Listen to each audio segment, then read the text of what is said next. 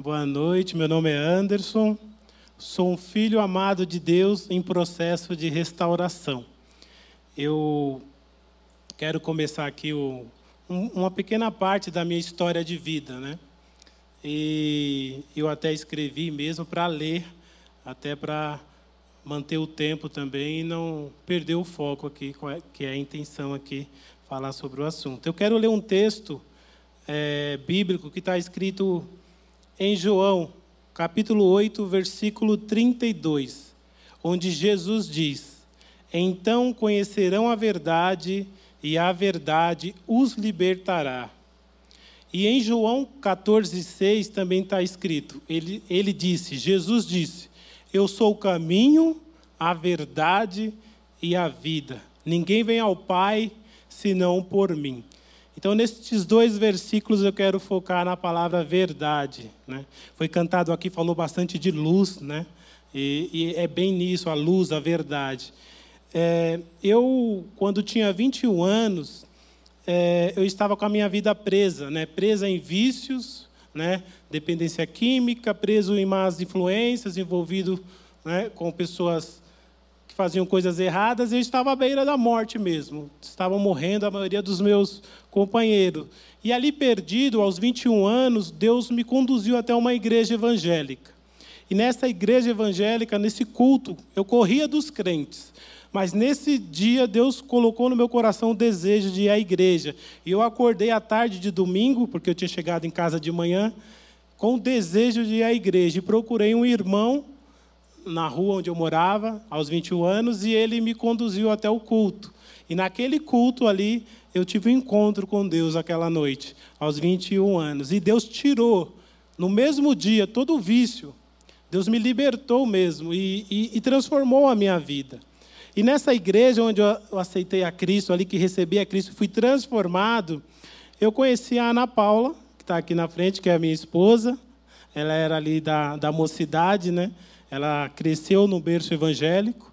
E ali eu conheci ela, começamos a namorar, nos casamos e começamos a servir o Senhor juntos. E Deus foi abençoando com dons e talentos e nós fomos servindo ao Senhor.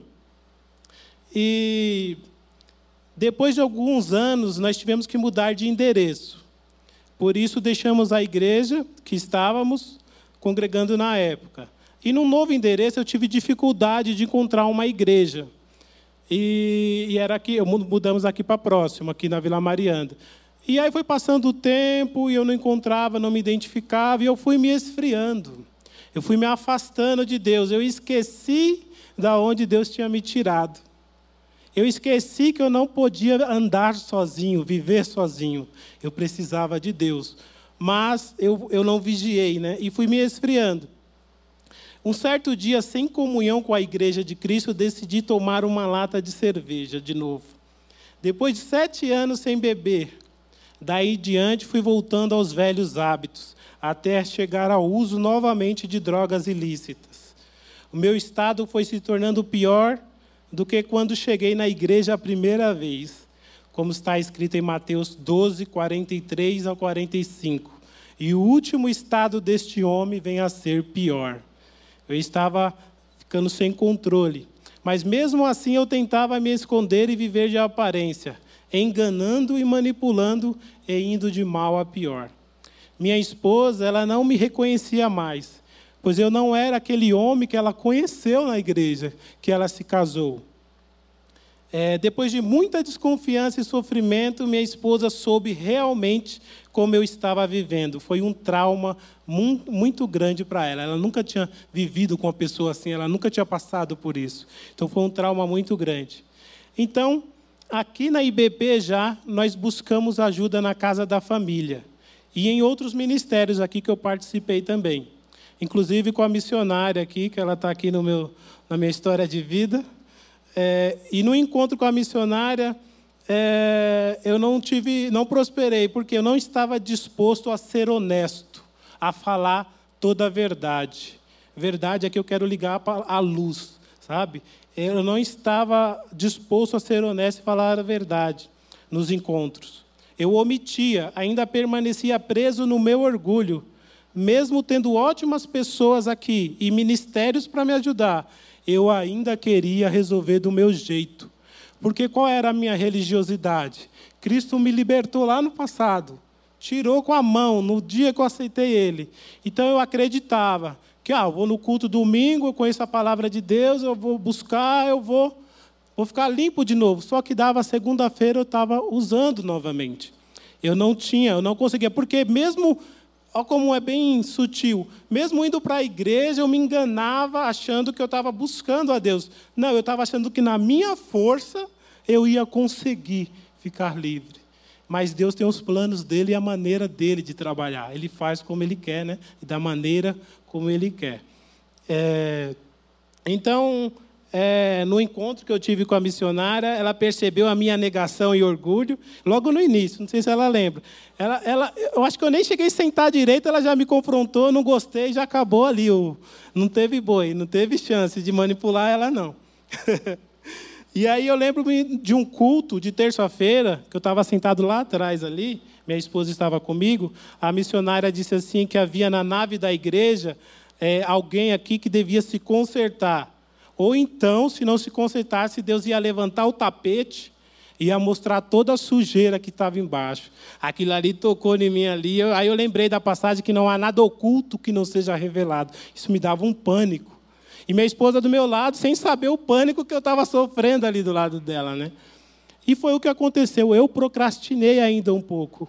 Eu não confessei o meu pecado, eu não fui para a luz, na verdade, não, não contei tudo o que tinha que contar. E aí a sujeira começou a aparecer para todos, no meu trabalho, na minha família, todos. A minha máscara foi caindo. Deus queria, estava me chamando ali para tratar com Ele e eu resistindo, né?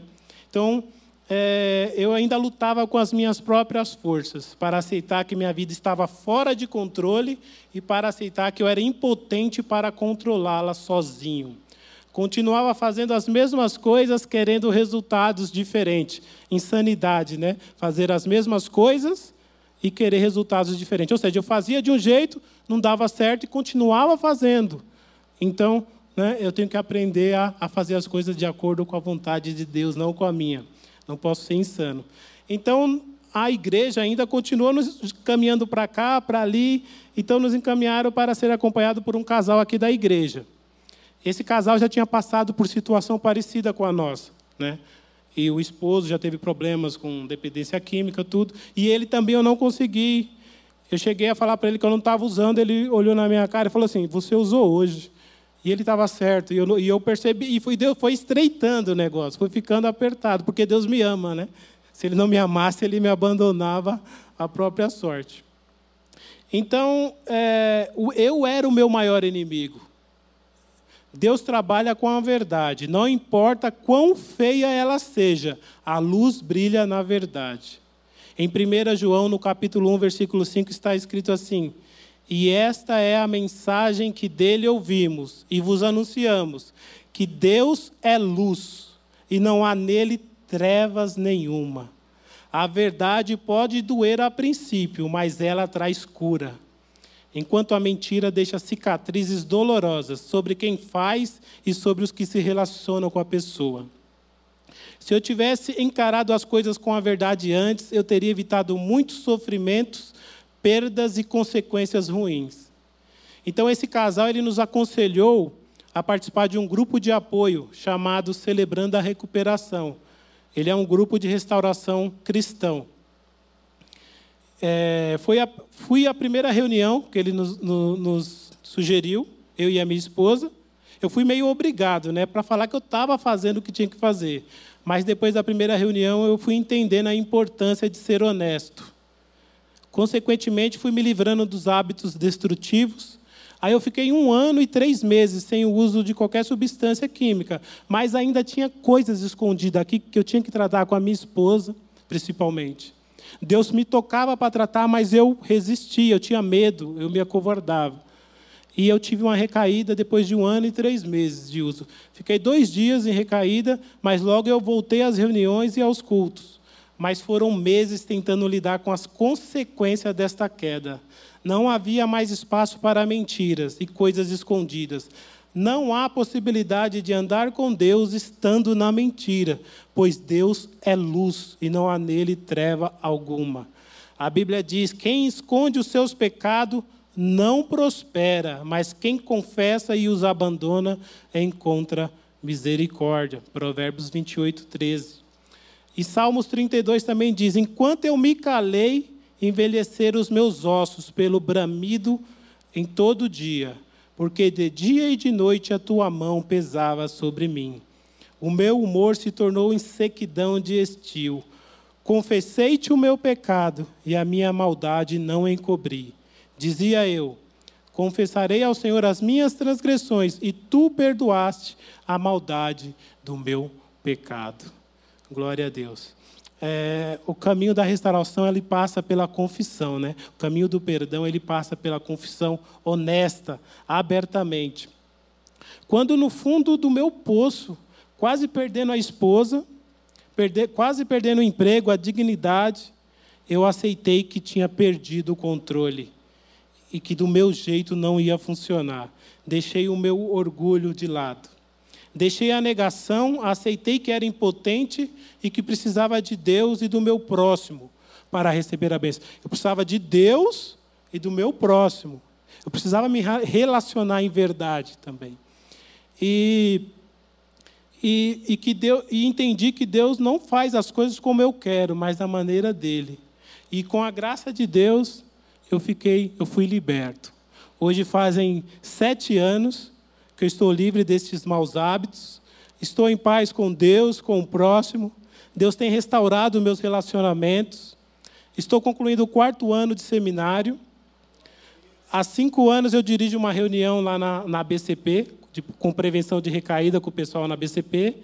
E nós iniciamos recentemente aqui na igreja, de sexta-feira, às 20 horas, no Salão Azul, uma célula que está chamando Celebrando a Recuperação. Essa célula ela vai estar tra tá tratando aí de algumas áreas, eu vou falar aqui, já estou encerrando aqui para o final. E, e Deus demorou muito, eu sofri muito e fiz sofrer para entender que eu tenho que andar na luz. É melhor dizer uma, é melhor dizer uma verdade feia do que uma mentira bonita porque Deus trabalha na luz. Como a missionária disse, eu pego o meu lixo, né, e levo para Deus honestamente, Deus restaura a minha vida. Mas se eu fico escondendo, eu não prospero. Então hoje eu vivo um dia de cada vez, com a graça de Deus, celebrando a minha restauração. Aprendi que Deus não desperdiça nenhuma ferida, mas Ele traz a cura e a usa para a sua glória e para abençoar outras pessoas. Por isso eu estou aqui hoje testemunhando para vocês. Não precisamos mais nos esconder como Adão fez. Podemos confessar toda a verdade, assumindo nossas falhas a Deus e receber o perdão por sua graça.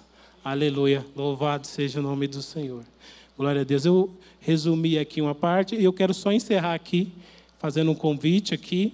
Quero convidar vocês e quem vocês conhecem que está passando por alguma situação difícil e não consegue se livrar, para participar das reuniões que nós estamos fazendo aqui de sexta-feira, às 20 horas. É, o pastor Paulo Frutuoso tem apoiado a gente nesse grupo.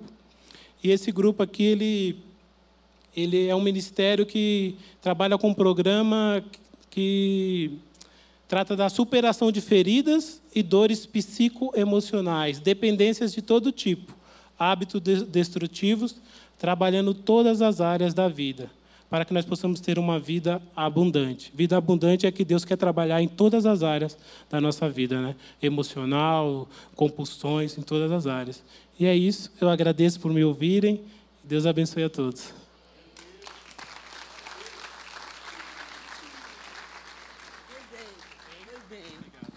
Amados, que maravilha. É, esse trabalho que eles fazem agora, celebrando a recuperação, como ele acabou de dizer, acontece que dia aqui, que é antes, sexta, sexta-feira, eu conheci esse trabalho. É, se você conhece alguém que tem dependência química, que tem, não só, né, mas que tem feridas e marcas, é, é um, é um grupo de confronto, né, mais, mais ou menos assim, para que, que você possa realmente ir de encontro com você mesma Se você não for de encontro com você mesmo, com as suas verdades, com as suas dores, e você não tiver a questão da autonegação, você nunca vai se achar, você nunca vai se libertar. Né? Então, é, Deus coloca isso com a gente. Você tem que olhar e dizer assim, não, como ele reconheceu, eu ele queria resolver na força do braço dele, vindo no culto e mentindo para a mulher, enganando. E, e, e, com Deus não se trata assim. E te digo, eu sempre digo, gente, quando Deus tem um, um plano na vida de uma pessoa, um propósito, olha, você pode ir se for. Ele vai te achar. E te, se tiver que puxar o tapete, ele puxa mesmo. Eu já passei por tudo isso também, porque isso é o amor e a graça de Deus. Amém? Queridos, é o seguinte, eu, eu tenho uma palavra para você essa noite, baseado, inclusive, no testemunho que ele deu. A gente, a gente fez um, uma dobradinha, né? Falei, ah, fala aí uma palavra que eu vou entrar com a outra para a gente é, ver o que Deus tem para nós nessa noite. E, e, é tempo de transição. Sabe o que eu entendo? É, que tudo a, seu tempo determinado e para tudo ter um propósito, que quando o Senhor colocou no, no coração dessa liderança, da, da nossa liderança, que é tempo de transição, Ele está falando comigo e com você. Ou seja, eu quero mudar a sua vida. É um tempo que eu quero mudar a sua história. Eu quero fazer uma transição, uma mudança na sua vida. E a pergunta é: quando você olha para você hoje, você fala, o que, que Deus. Você é capaz de responder o que, que Deus está fazendo na sua vida hoje? Tu sabe, irmã? Não? Então, como você, tem muita gente que está vivendo está andando, está na igreja, mas não tem a menor ideia que tempo ela está vivendo, qual é o tempo dela e o que Deus está fazendo na vida dela. A única coisa que ela sabe é que ela vem para o culto, e que ela vem para a ceia, e que de vez em quando ela lê a Bíblia, e que ela dá o dízimo, e devolve o dízimo, e só. Mas será que isso é vida de crente? Quando você se autoavalia, você tem que, no mínimo, saber o que Deus está fazendo na sua vida. Porque se você acorda pela manhã, você sabe que você tem que trabalhar, beleza? E como é que a gente não sabe? A gente é crente, aceitou Jesus e não sabe o que Deus está fazendo na nossa vida. Qual é o tempo que eu estou vivendo? Ainda que você esteja vivendo um tempo de colheita ruim um tempo de prova, um tempo de sujeira debaixo do tapete, um tempo de tratamento. Mão, quando a gente identifica, quando a gente identifica qual é o tempo que a gente está vivendo com Deus, porque assim, o que, tudo muda, porque você tem a consciência e você tem a facilidade de, fa, de abreviar a tua prova. Porque, na verdade, assim, eu sempre falo, eu aprendi isso lá atrás, que tem crente que está sendo assolado pelo inimigo e está achando que é Deus. E tem crente que Deus está tratando, eles olham que é o diabo. E se você não tiver esse discernimento, quem está agindo aqui agora, se é a minha carne, se é Deus, se é o diabo. Carne não se expulsa, carne domina, se domina pela força do Espírito Santo. Entendeu? Então, se você anda na terra está na igreja e você não sabe qual é o tempo que você está vivendo, é preciso que você aproveite esse momento para entender, pelo menos, se você está numa transição. Eu, eu, particularmente, entro muito em conflito comigo mesma quando eu, o céu se fecha. Porque tem época que o céu se fecha, Deus não fala nada. Eu tenho algumas coisas na minha vida que eu estou brigando com Deus já faz um tempo que Ele não diz nada. Parece que ele, que, que ele não está nem aí com o que eu estou perguntando, mas eu sei que ele está. E mesmo quando a minha alma, as minhas emoções, a minha mente vem dizer. Existe um, um, um louvor da Ludmilla que eu gosto, que falava assim: se o meu corpo parar no caminho, o meu coração clamará por ti. Ou seja, se a minha mente se as minhas emoções, se as circunstâncias que eu estou vivendo estão me dizendo que Deus não está me ouvindo, a minha fé e a Bíblia me garanta que Ele está me ouvindo. Amém?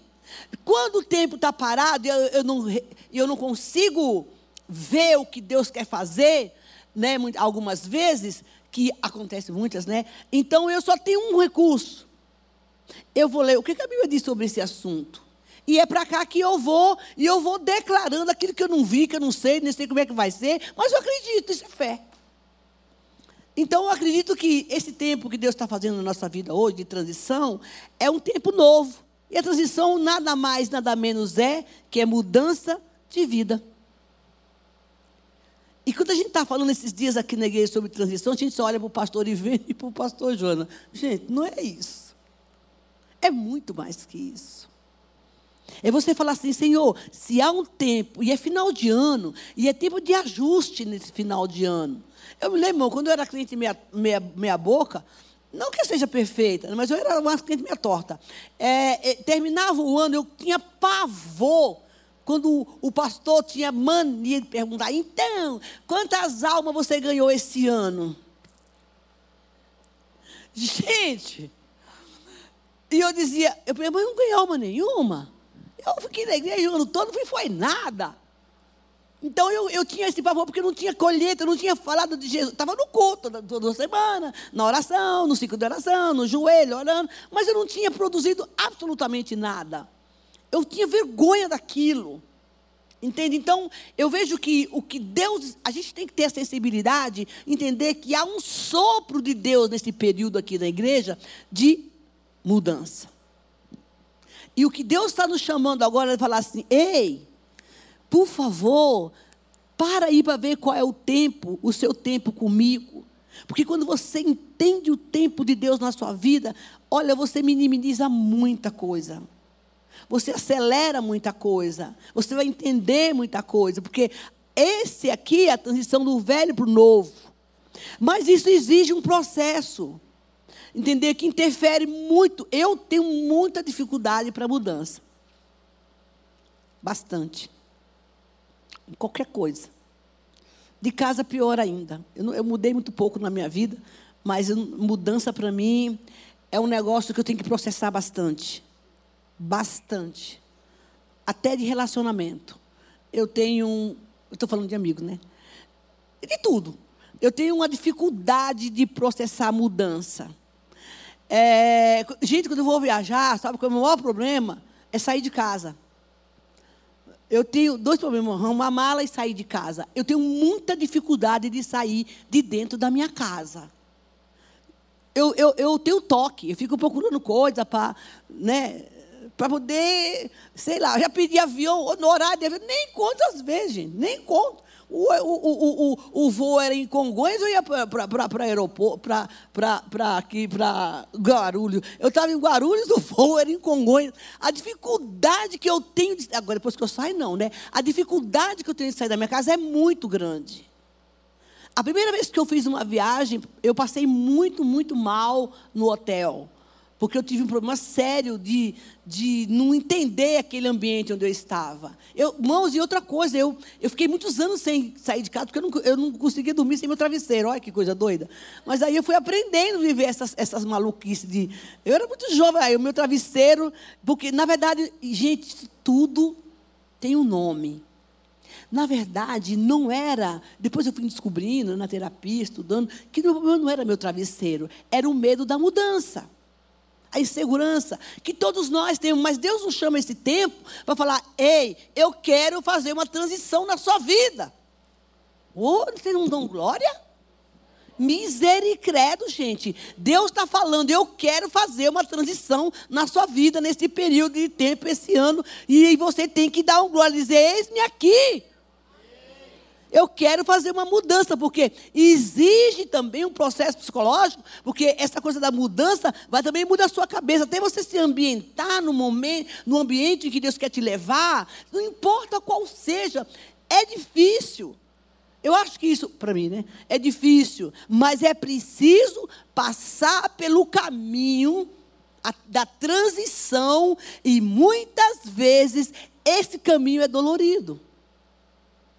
Esse caminho vai exigir da gente mudança de postura. Porque nós vamos ter que lidar com novas situações.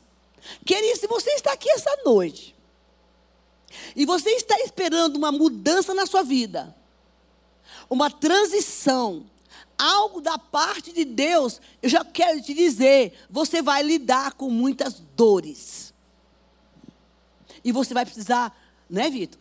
E, né, né, né, né você vai precisar renunciar. Porque ninguém pode sair do lugar velho e levar a tal da bagagem, a tal da bagagem velha para entrar na terra nova. Não. Essa bagagem vai ter que cair por terra. Porque na verdade, essa mudança física, ela também ela é espiritual. Quando você faz um processo de transição na sua vida pessoal, pessoal, eu estou falando agora de, da nossa vida, isso mexe com a gente. Olha, eu ouvi dizer uma vez, e é uma grande verdade, que você casa com uma pessoa e vai morar com outra. Porque quando você chega lá, a conversa é outra. Love só love é nada conversa não é não, gente, aí. Os dois ali. Não é. Você vai viver com outra pessoa e a única coisa, o único sentimento, né, Wesley, que vai manter o seu casamento é o amor. E Jesus no casamento. Porque se Jesus não tiver no casamento, acabou o amor também. Então, essa transição, é, é, ela, é, ela, ela, ela é difícil muitas vezes. Porque essa mudança que Deus quer fazer na nossa vida, essa transição, ela é dentro de nós. Entenda, em nome de Jesus, que se você vai ver tempo de transição, você vai pensar assim: é tempo que Deus quer mudar a minha vida e eu tenho que me preparar para pagar o preço. Eu tenho que me preparar para renunciar. Porque essa, essa transição exige, irmão, muito da gente. Mas com, com, uma, com uma vantagem: o Espírito Santo te ajuda. Porque a gente não consegue sozinho. Seja lá onde for. Ela exige essa busca, porque ela, o, o Senhor vai nos orientar de como nós vamos passar por esse processo, porque nós vamos chegar, porque lá do outro lado tem um negócio bom te esperando. E você não pode chegar lá do mesmo jeito que você estava aqui. Eu me lembro que quando eu comecei meu ministério de libertação, uma das coisas que eu ouvi muito falar sobre isso, olha, tem que deixar a bagagem velha, tem que deixar a bagagem velha, tem que renunciar. E eu, mãos algumas, claro que eu estou no processo ainda, e algumas coisas eu, eu vi que se eu não tivesse deixado lá para poder receber o novo de Deus, eu não teria dado conta. Porque as lutas aumentaram. A bênção veio. Se eu tivesse saído da, da, da, do, com a bagagem da mentira, como ele falou aqui, e viesse para cá, e muito embora Deus ia tratar isso no caminho, mas se eu tivesse omitido, eu tivesse mentindo, o Satanás me acabava. Porque quando eu descobri que eu li da Bíblia, lá no começo, Satanás é o pai da mentira. Eu falei, eu não quero que esse filho seja meu pai. Eu não vou deixar que ele me domine. Ele ser meu pai, eu mentir? Nunca. Então eu levava isso nessa simplicidade, porque o evangelho é simples. Então, na verdade, o Espírito Santo, ele nos orienta ao lugar da transição aonde Deus quer nos levar. Se você está aqui esta noite e está disposto ou disposta a viver esse momento aqui, nesse tempo que Deus está preparando para você, a primeira coisa, varão e varão, tu vai ter que identificar em nome de Jesus, qual é o teu tempo? Hoje. O que, que Deus está fazendo na minha vida hoje? É preciso que você. É uma pergunta tão simples. Tão simples. Que a gente não sabe responder. O que, que, que Deus está fazendo comigo? Ah, eu estou indo para a igreja. Não, não, não, não é isso. O que Deus está fazendo no teu mundo interior, na tua relação com Ele, no mundo espiritual, o que Ele está projetando para você lá na frente, para que Ele está te preparando. E assim, a gente tem sonhos. E os sonhos que tem no nosso coração, normalmente, se ele está relacionado a Deus, Deus vai cumprir. Ele vai fazer. Porque ele diz o seguinte no Salmo, você não precisa abrir, mas se você quiser. Salmo 32, no verso 8, ele diz: Eu vou te instruir o caminho que você deve seguir, e você andará sobre os meus cuidados. E lá em Isaías 30 ele diz: se você se voltar para a direita ou para a esquerda, você vai ouvir uma voz atrás de você que você vai lhe dizer: Este é o caminho, andai nele. Então, não tem como entortar. Fala sério. Não tem como andar torto.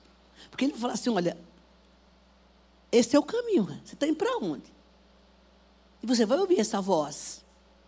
Você vai ouvir isso, e a qualquer momento, o Senhor estará nos conduzindo pelo caminho correto, mediante a obediência à sua voz. Transição é isso, mudança de vida mediante aquilo que Deus tem para cada um de nós. Irmão, a terra da promessa do descanso é tão boa, é tão bom você descansar no Senhor.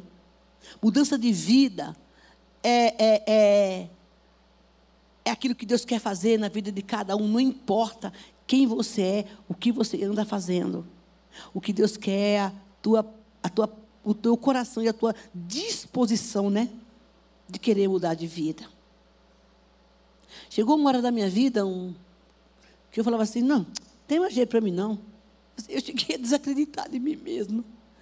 Diz que é assim mesmo Eu estava na igreja, hein? Assim mesmo que tem que viver.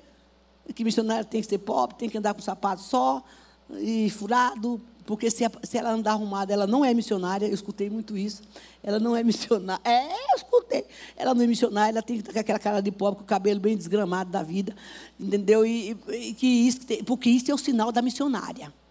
E ela não pode ter dinheiro, ela tem que viver, da vida, viver do dinheiro dos outros. Então, enfim, para fazer missão descalço, no sol quente, ferrada, toda, toda danada, a missionária tem que ser isso. E eu acreditei nessa mentira por muito tempo. E tem gente que acredita isso até hoje. Mas, na verdade, o que Deus quer é fazer mudança na nossa vida, independente do que a gente seja. Eu quero falar de uma mulher, de uma prostituta, que passou por esse processo de transição. E Deus mudou a história dela. Josué capítulo 2. Abra, por favor, que eu vou começar a pregar agora.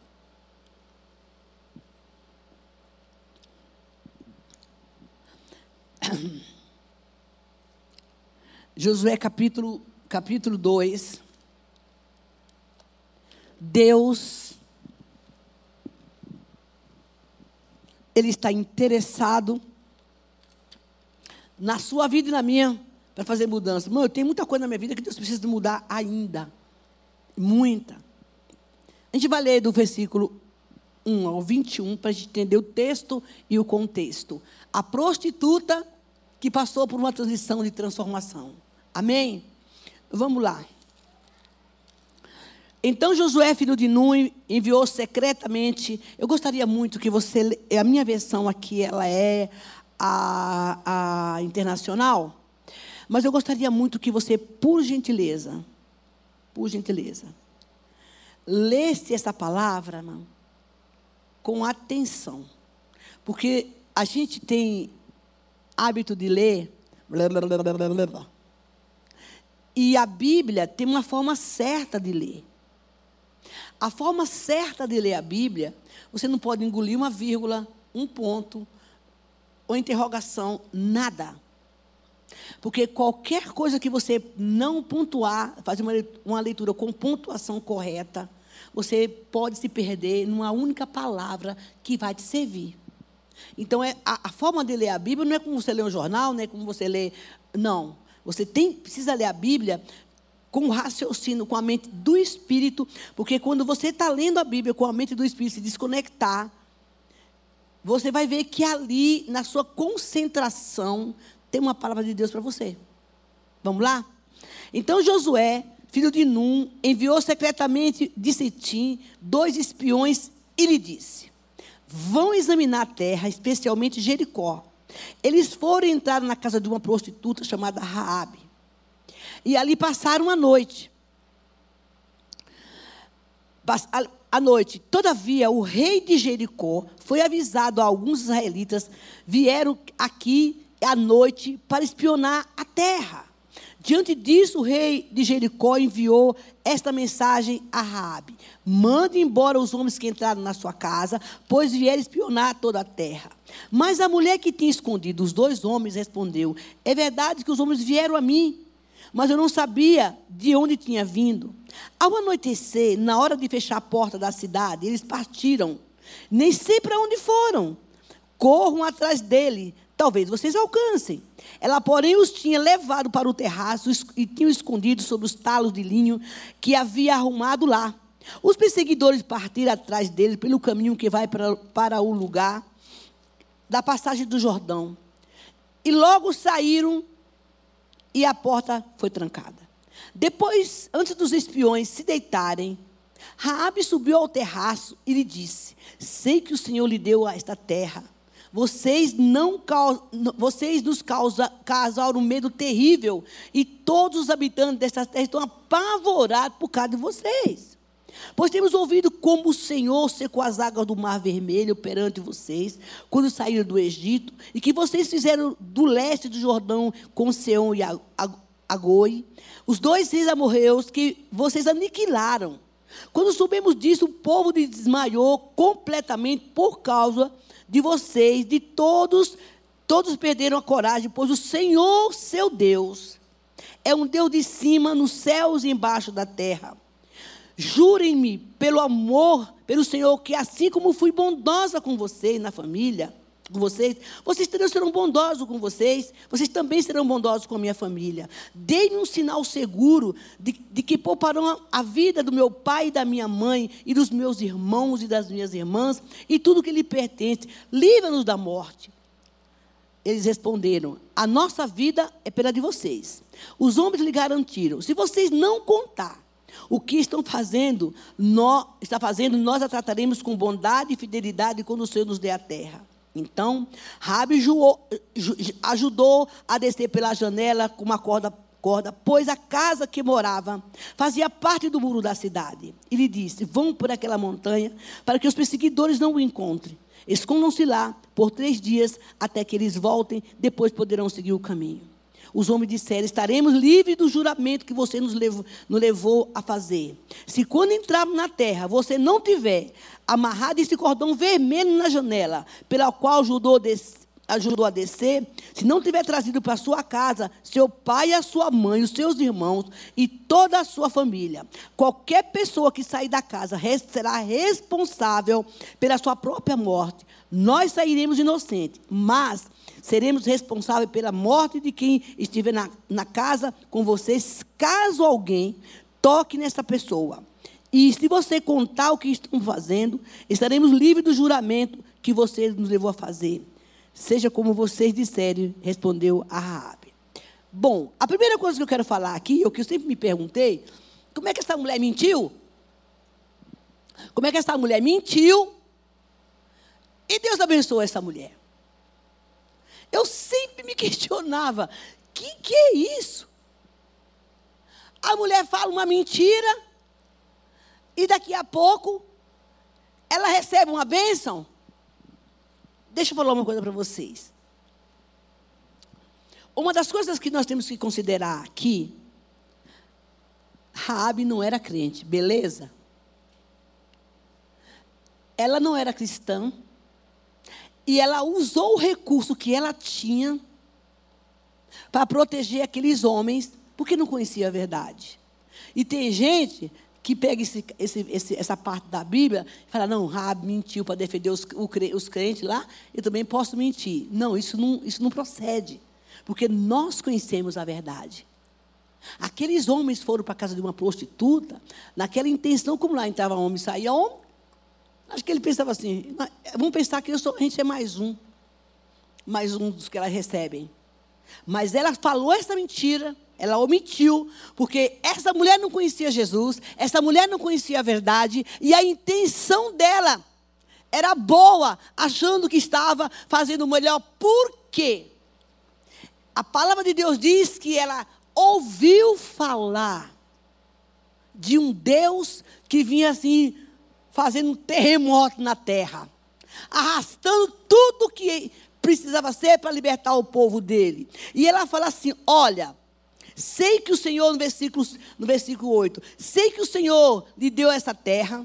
Vocês nos causaram um medo terrível e todos os habitantes dessa terra estão apavorados por causa de vocês. Temos ouvido como o Senhor secou as águas do Mar Vermelho perante vocês quando saíram do Egito E ela diz no versículo 11: quando soubemos disso, o povo desmaiou completamente por causa do que você, de, vocês todos perderam a coragem. Pois o Senhor Deus é Deus acima do céu e embaixo da terra. Esta mulher, ela sem conhecer Jesus, vamos pôr na linguagem de hoje, sem conhecer a Deus, pelo fato dela ter, ter ouvido do que o Deus estava fazendo no meio do povo dele, isso levou ela a um temor. E quando ela chega aqui, que ela começa a falar do Deus que ele servia, ela diz: O Senhor é Deus dos céus em cima da terra, e em cima dos céus embaixo da terra. Irmão, isso não é nada mais, nada menos do que o pastor Evene pregou aqui domingo, que pregação maravilhosa, sobre o reconhecimento de uma prostituta, de uma mulher que não tinha Jesus, mas só pelo fato de ouvir falar que Deus estava fazendo um milagre, ela fez uma oração aqui glorificando o nome de Jesus. No tempo de transição, o que Deus vai olhar para mim e para você e vai falar: escuta, o que está acontecendo com você agora? Que mudança é essa?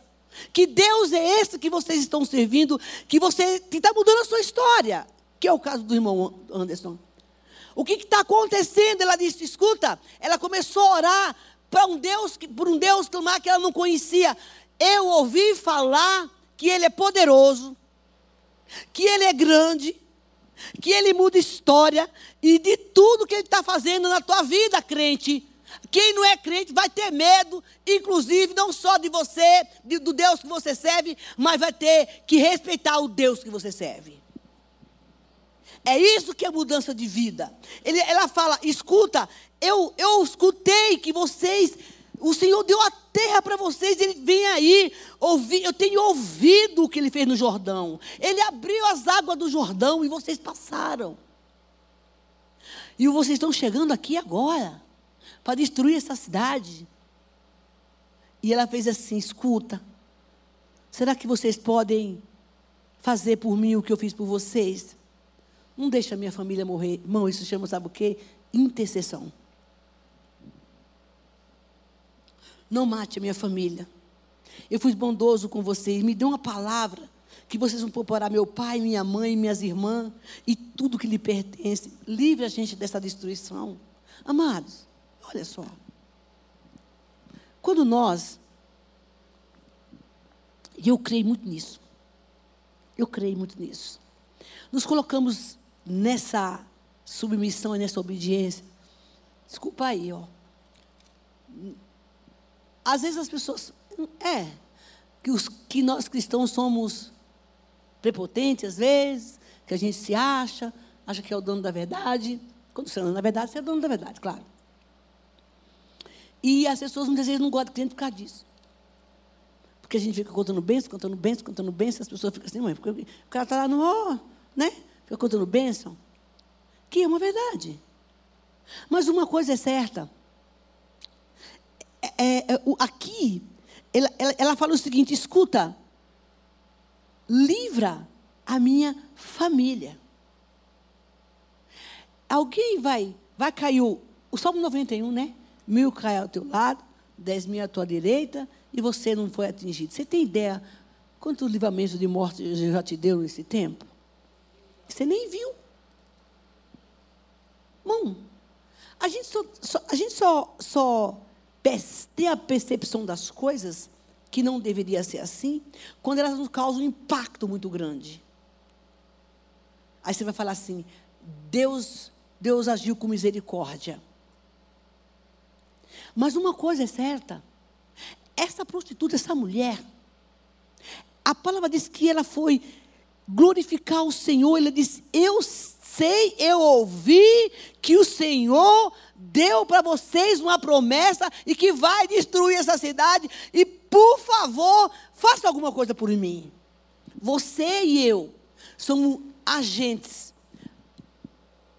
de, trans, de transformação para levar a transição para outras vidas, a mudança de vida. E, ela, e acontece o seguinte: ele fez, escuta, eu fui bondoso com vocês.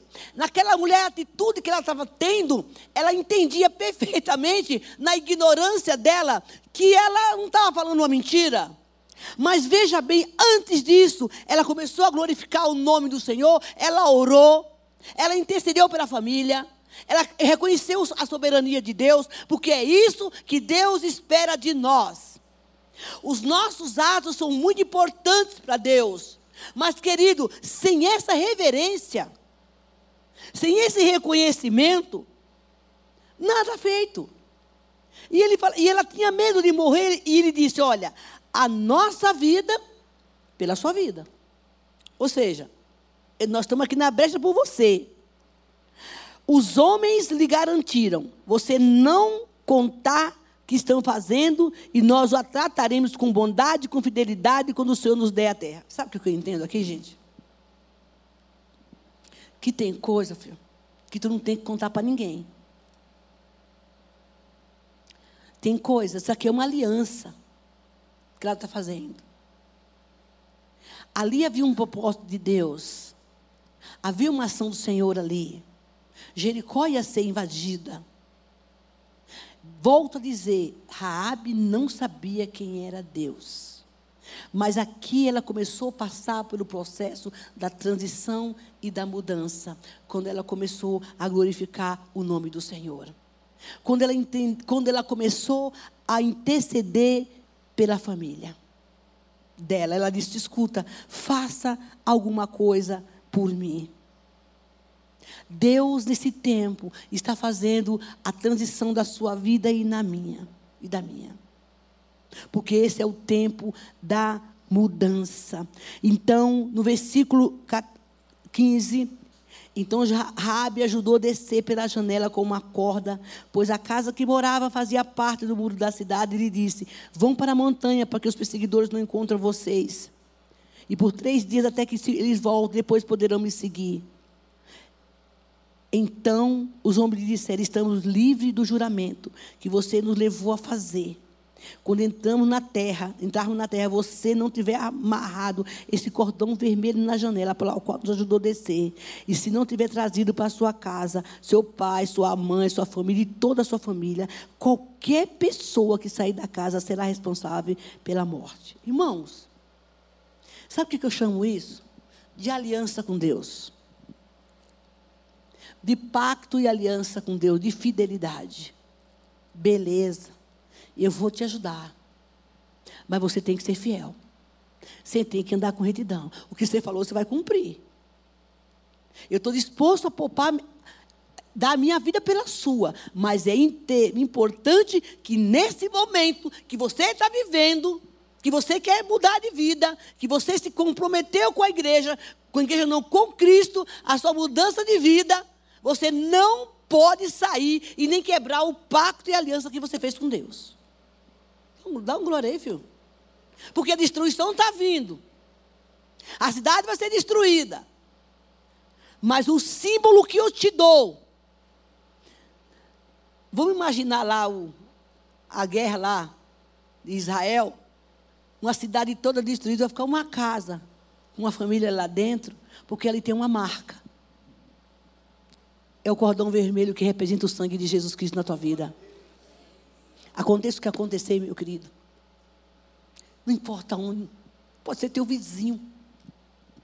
Se tiver a marca do sangue do cordeiro na tua casa, ela não vai ser atingida. Ela não vai ser atingida. Esse acidente que aconteceu lá do lado da minha casa, eu moro do lado. Irmão, quantas vezes não foi uma e nem duas, nem quatro. Nas madrugadas da vida, quantos acidentes gravíssimos já aconteceu, quatro, cinco metros como esse, do lado da minha casa. Irmão, já teve um tiroteio lá, uma, não que meu baixo é bagunçado, mas teve um tiroteio. Não é não. Ah, vai. Teve um tiroteio na, no boteco de baixo, pastor. O ladrão estava lá assaltando lá, e Deus falou: Você não saia de casa hoje, era uma sexta-feira. E aí eu estava com as meninas e de repente, eu não sei distinguir barulho de moto, de bombinha e nem de revólver. Não sei. Para mim tudo é pô, pô, pô, pô, para mim tudo é barulho. barulho de moto, de bombinha e de, de arma, não sei, gente, eu não sei distinguir isso. Mas elas souberam distinguir isso. E eu me lembro que nesse dia que Deus falou não saia de casa, eu tinha um, eu ia buscar fé da vida aí. E aí eu fiquei em casa. Melhor obedecer, viu, gente? Tem gente que o Espírito Santo está falando, não vai. Aí você, você sabe que você não tem que ir, mas você vai. Porque o amigo chamou, porque eu estou com vontade. Mas lá dentro, mas se você não sentiu lá dentro, aí você está perdido. Se você não sentiu o bereguedega aqui dentro, aí você tem que se converter de novo. Porque uma pessoa que não tem essa sensibilidade de ouvir essa voz do, do não, não vai, é ruim, hein? Jesus dos crentes. Eu quero orar por você no final do culto, viu? Porque é a voz, a voz que identifica e que te guia, como o Senhor falou aqui. Há uma voz que vai estar diante de ti, atrás de você. Esse é o caminho. Andai nele. Irmão, essa voz eu aprendi quando eu estava na igreja católica, quando eu tinha, sei lá, era menina, porque dizia que a gente vivia a voz do capeta e a voz do anjo. Sempre ouvi isso a minha vida inteira, que é uma verdade. Hoje eu entendo que é, que é o Espírito Santo todo mundo tem, tem, tem e tem que ouvir essa voz. A não ser que você queira ouvir a voz da carne, porque ela também fala, viu? Oi, como fala.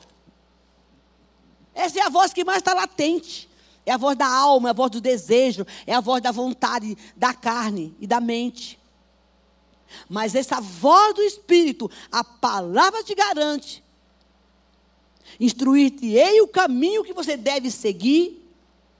E quando você estiver no caminho, se você for desviar para a direita, Deus fala assim: é aqui, meu. E para a esquerda, Ele diz: você vai ouvir a voz atrás de você.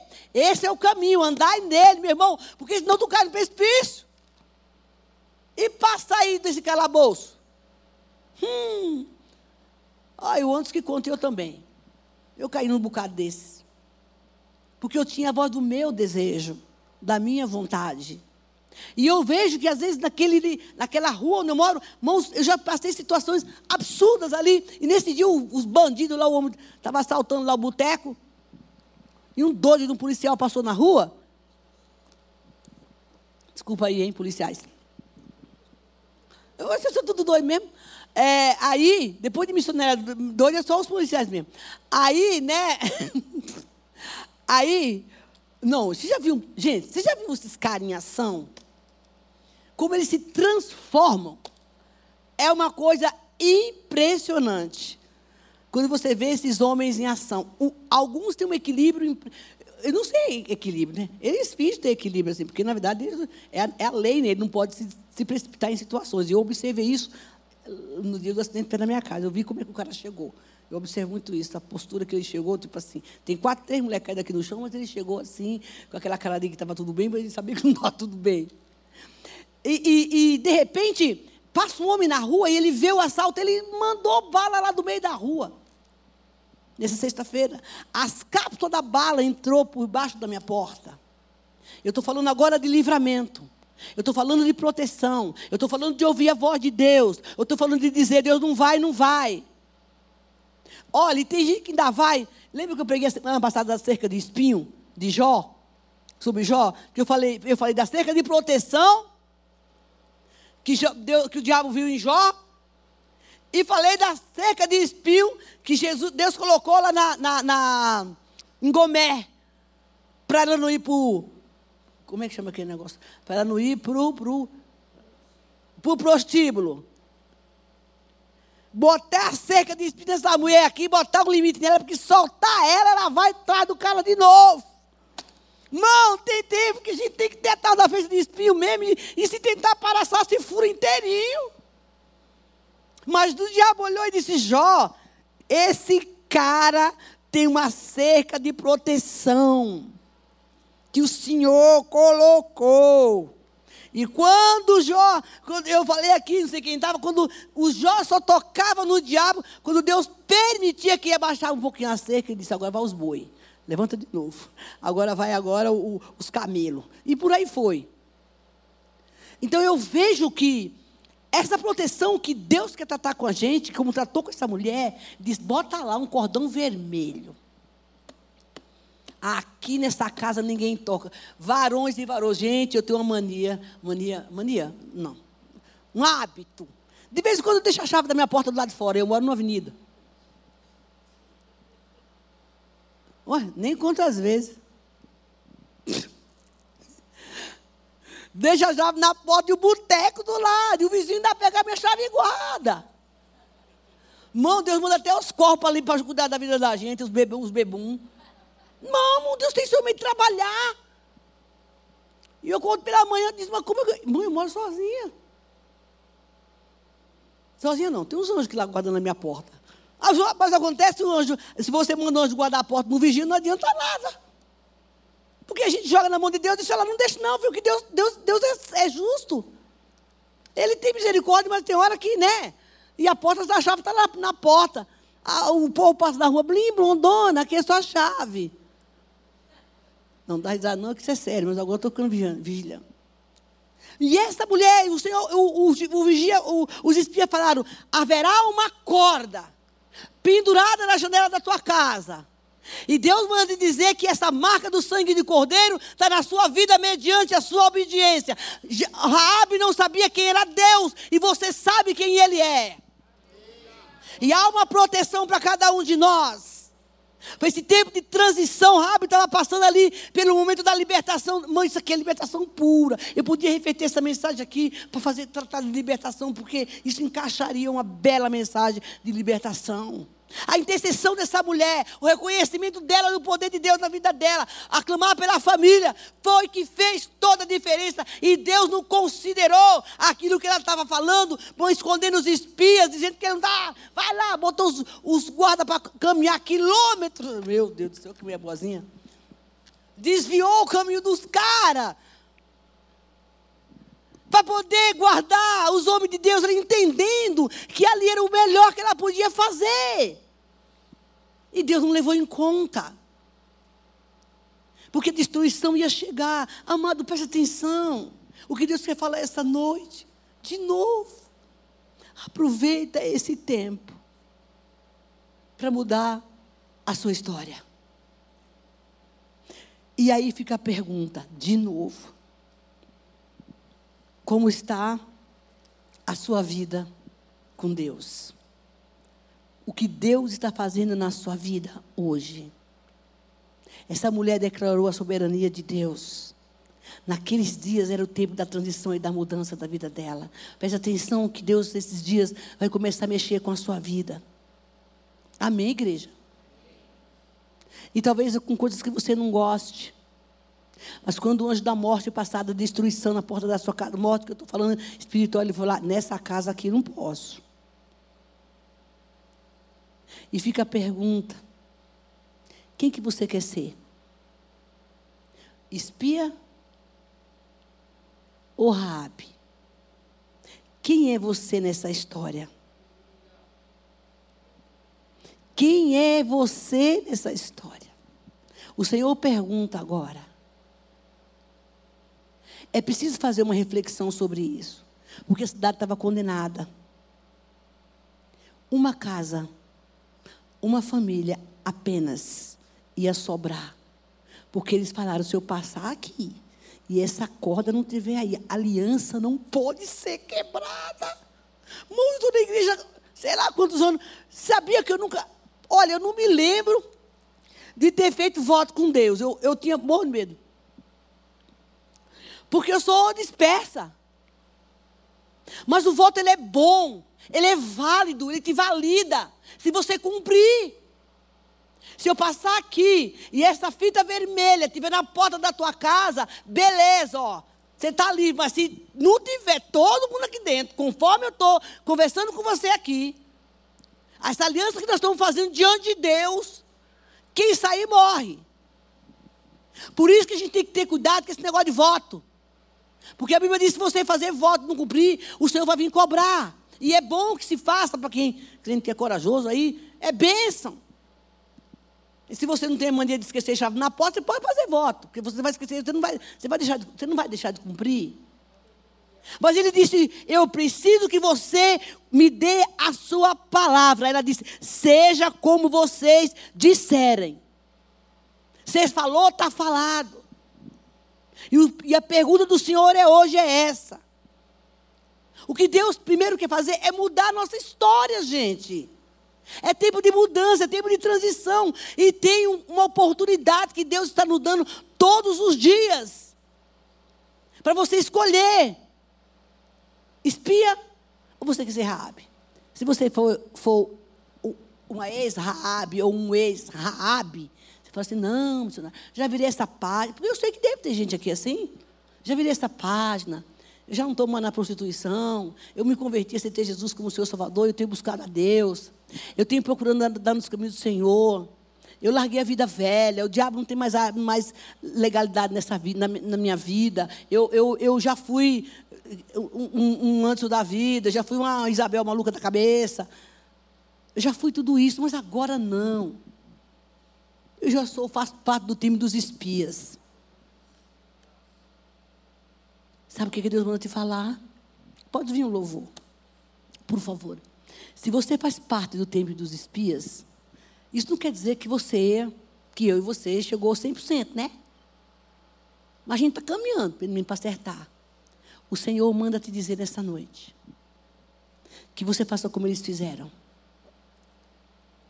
Vá nas casas das pessoas que você sabe que está sofrendo, dos drogados, da sua vida, daqueles que você sabe que precisa de ajuda. E diga assim: olha, tem uma marca que Jesus quer fazer na tua casa. Tem uma marca que Jesus quer fazer no teu casamento. Tem uma marca que Jesus quer fazer dentro de você. Que é a marca do sangue do Cordeiro para mudar a tua história. Tem uma marca que Deus quer fazer no teu trabalho. Tem uma marca que Deus quer fazer com o teu chefe. Tem uma marca que Deus quer fazer na tua mente, que é a marca do sangue do Cordeiro. Esse cordão representava isso. E diz a palavra, irmão, que a cidade foi destruída. E quando Josué deu a ordem para destruir a cidade, ele disse: Olha, é o seguinte: mata tudo, detona tudo, mas lá tem uma mulher que tem um cordão vermelho pendurado na casa dela. Ali você não toca, porque ela é fiel a mim.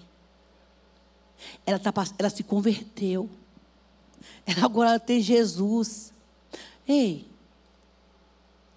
uma vez, me lembrei disso agora. O Senhor falou para mim assim, mãe, eu, eu pego umas encrencas assim na minha vida que nem eu acredito. De verdade. Acho que Deus olha para mim e fala, fala assim, o, o, o, telefone de alguém tocou aqui, aí o pastor falou assim, Bel, esse telefone é para você, é o do céu te chamando. Falei, não.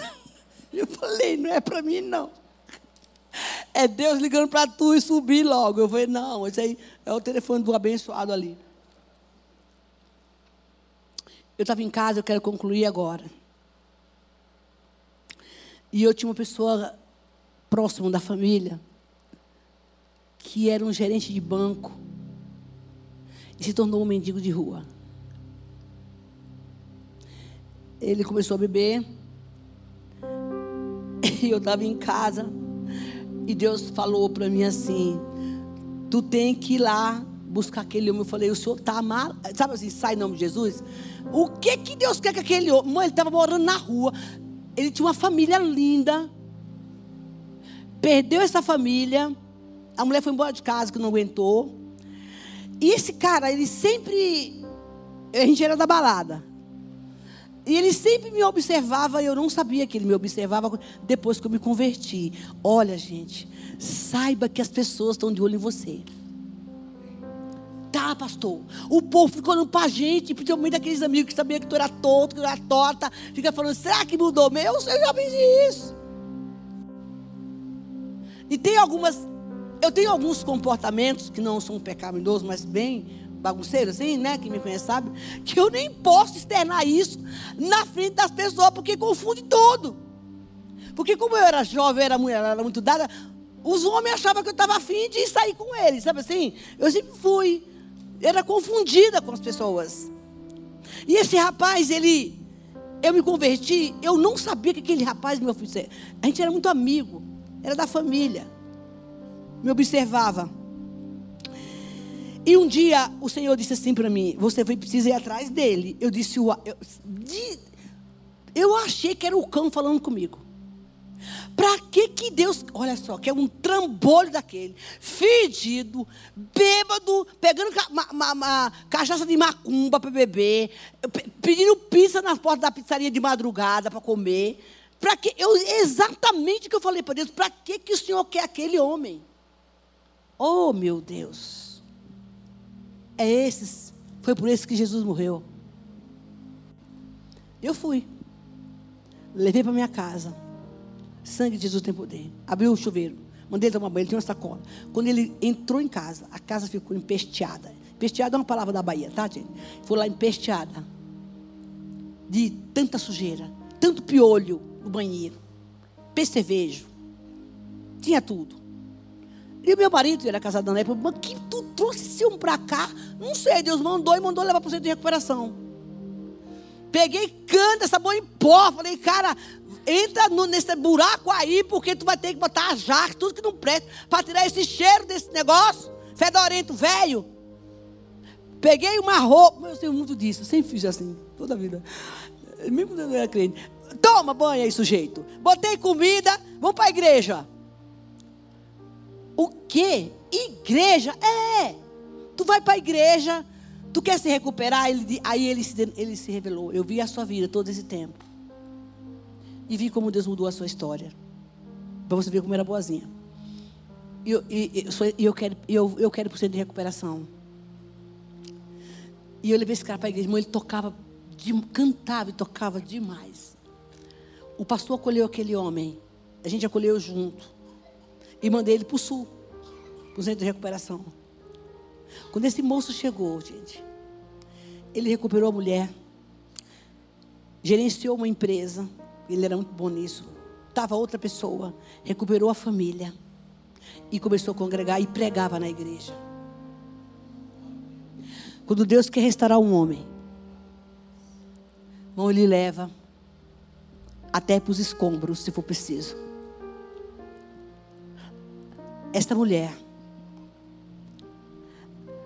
ela foi liberta da destruição daquela cidade. E diz a palavra, para a gente concluir, olha só. Capítulo 6, versículo 15. No sétimo dia, levantaram-se ao romper da manhã e marcharam da mesma maneira, sete vezes ao redor da cidade. Foi apenas nesse dia que rodearam a cidade sete vezes. Na sétima vez, quando o sacerdote deram o toque da trombeta, Josué ordenou ao povo: Gritem ao Senhor. Gritem: O Senhor lhe entregou a cidade. A cidade, com tudo que nele existe, será consagrada ao Senhor. Para destruição, somente a prostituta Raabe e todos que estão com ela em sua casa serão poupados. Não tenha medo. Eu sou uma mulher que mesmo que a minha alma e as minhas emoções muitas vezes quer desacreditar de restauração. Eu não consigo, porque primeiro eu sou uma restauração. Volto a dizer, tem muita coisa que precisa mudar. Mas essa prostituta esse rapaz que eu estou contando a história. E tantos outros irmãos que o Senhor me usou para resgatar. Um cara, perto da minha casa, atrás da padaria tem uma lojinha, tinha uma igreja. Todo dia pela manhã eu chegava lá, eu, ficava, eu trabalhava na igreja. Ele estava ele tava deitado com os, as ratazanas, comendo pão com ele. Era o Paulão. Cheio de fezes em volta. Um dia, a família dele toda destruída. O pastor chegou para ele e fez assim: Você quer se, se tratar? Ele disse: Eu quero. E aí, nós arrumamos um centro de recuperação para ele. Irmão, no dia que for buscar o Paulão, O Paulão, por não ter bebido, ele estava naquela coisa da tremedeira lá, eu e um irmão, o Tadeu, ele se arrastou. Porque parece que quem fica sem beber muito tempo, não, tem uma coisa, uma crise lá que não consegue andar abstinência. Ele se arrastou da porta da igreja até a pracinha, com os joelhos machucados. E o Paulão sumiu. Eu tinha que colocar o carro para levar para o hospital para fazer lá o exame primeiro, para depois ir. Achamos o Paulão. Pior do que o primeiro. Levamos para casa, deu um banho aquele infeliz. Eu não, o irmão que deu, lavou, lavou, estregou com toda a bucha sabão, cândida tudo mais. Vamos levar o Paulão para você. Ou lugar longe, sei lá onde que eu fui todo mês, todo mês, eu estava lá visitando o Paulão. Porque ele não tinha família. E era longe. E aí, e todo mês que eu chegava lá, o Paulão era outra pessoa. O Paulão saiu. Foi para onde ele foi? Para minha casa. Fui morar lá em casa. Eu morava no quarto, sala, cozinha pequenininho, bicho. E ele morava, ele dormia, sabe aonde? Debaixo do tanque. Porque não tinha lugar. Era eu e minhas meninas. Eu falei, pastor, leva esse homem daqui. Bota para dormir, dormir, na igreja, pelo menos. E o pastor levou ele para lá. Queridos, eu vi este homem dando testemunho em vários lugares. Ele casou. Paulo casou primeiro do que eu aqui, abençoado. Casou. Ele, pois é, né? A gente leva a benção, passa o outro, vai, a gente vai ficando. Vai chegar o grande dia. É, gente, brincadeira. Ser com Deus. É, e Paulo casou com uma loira lindona. Que ele era apaixonado já fazia tempo. Sabe do que, que ele morreu, gente? Ele infartou, mas não morreu bêbado. E convertido. Deus faz isto. Se eu for ficar aqui contando contas assim, encrenca, assim, santa, né? Que Deus colocou na minha vida, irmão. Eu não sei o que, que ele achou em mim e ainda por cima, como diz o menino, sobrava, né? Mas é a braveza santa, se é que existe. Coloque-se de pé em nome de Jesus. É a braveza do amor. Porque tem gente que tem que ser assim, né? Esse menino chegou com a cara de cínico lá na sala, na, uma cara de cínico. Eu disse a lenha nele. Porque a gente sabe quem aguenta, né, pastor? A gente sabe quem aguenta. E sabe, dá amor hora que também precisa, né? Não importa o que você faz. Não importa como você vive. É tempo de mudança. Eu gostaria que você saísse daqui essa noite, querido. Já, tá, já passei da hora. Fazendo sua autoavaliação. Quem você quer ser? Se você já passou da fase da Rabi, faça alguma coisa e seja um espia. Se você não está lá e nem cá, o Senhor te chama para mudar. E outra coisa, preste bem atenção no que eu vou dizer. Culto é um negócio sério. Palavra de Deus é um negócio sério, viu? Porque depois que tu escuta um negócio desse, e você não fizer nada, você não mudar a sua história, ó, vai chegar o dia do juízo final. E a palavra de Deus diz que tem lá no céu um livro chamado Livro da Vida.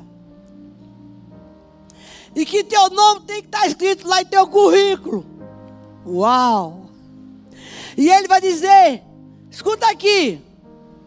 Você escutou aquele dia lá na igreja, que era o tempo de transição e mudança. E você saiu de lá e você não fez nada. E você disse que me ama. Eu libertei a prostituta. Porque ela me glorificou e me exaltou, não com palavras, mas com atitude. Aí eu não vou contar para você o que me diziam quando eu não tinha Jesus. Se você não aceitar Jesus, o pessoal falava: no dia do julgamento vai ter um cão aqui com um garfo desse lado e um anjo do outro. Ouvi tanto isso, gente. Se você tiver com Deus, o anjo faz assim: Vinde, bendito meu Pai entrarei no céu como herança do Senhor. Mas se você não tiver com a vida em ordem, o garfão está lá. Afastai-vos de mim. A Bíblia que fala isso, gente. Escolha e decisão. Ai, missionária, que coisa horrível. Bom, eu fazer o quê que a Bíblia fala? A oportunidade é hoje. Feche seus olhos. E diga, Senhor, eu acerta a minha vida.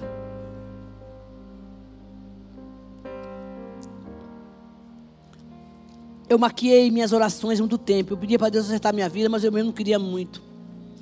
Diga, Deus, me coloca no prumo. Esse ano é o ano da transição, eu não quero esperar mais nem um dia. Muda a minha história. Te louvamos nessa noite, Senhor, porque o Senhor tem nos amado tanto. E aquela cerca de proteção que o Senhor colocou em Jó, coloque em nós. Para que o Senhor, o diabo olhe nós e veja que nós estamos passando por um processo de transição, ainda que doa, ainda que, que a gente gema, a gente chora, mas nós queremos ser transformados. Que nesse período de tempo que nós vamos ouvir as mensagens aqui nos domingos, nas nossas igrejas, filhas, Deus, a tua palavra impacte a nossa vida e mude a nossa história. Que nós queremos ser os espias que vai estar com a fitinha vermelha na porta de casa, que é a marca do teu sangue, e alguém vai passar a dizer: ali mora um cristão. E que nós possamos ser os resgatadores de vida para a glória do teu nome. Continua conosco nesta noite, que nós tenhamos uma noite abençoada. E mexe com o nosso coração, nos inquieta. Nos inquieta, nos inquieta, Espírito Santo. Não nos deixe em paz, Senhor. Até que nós possamos colocar a nossa casa em ordem na tua presença. Que a graça do nosso Senhor Salvador Jesus Cristo, a gloriosa comunhão do Espírito Santo, esteja com todos nós nessa noite. O mesmo Deus que nos trouxe em paz, nos leve em paz em nome de Jesus. Aplauda ao Senhor e dê um abraço no seu irmão e vai com Deus.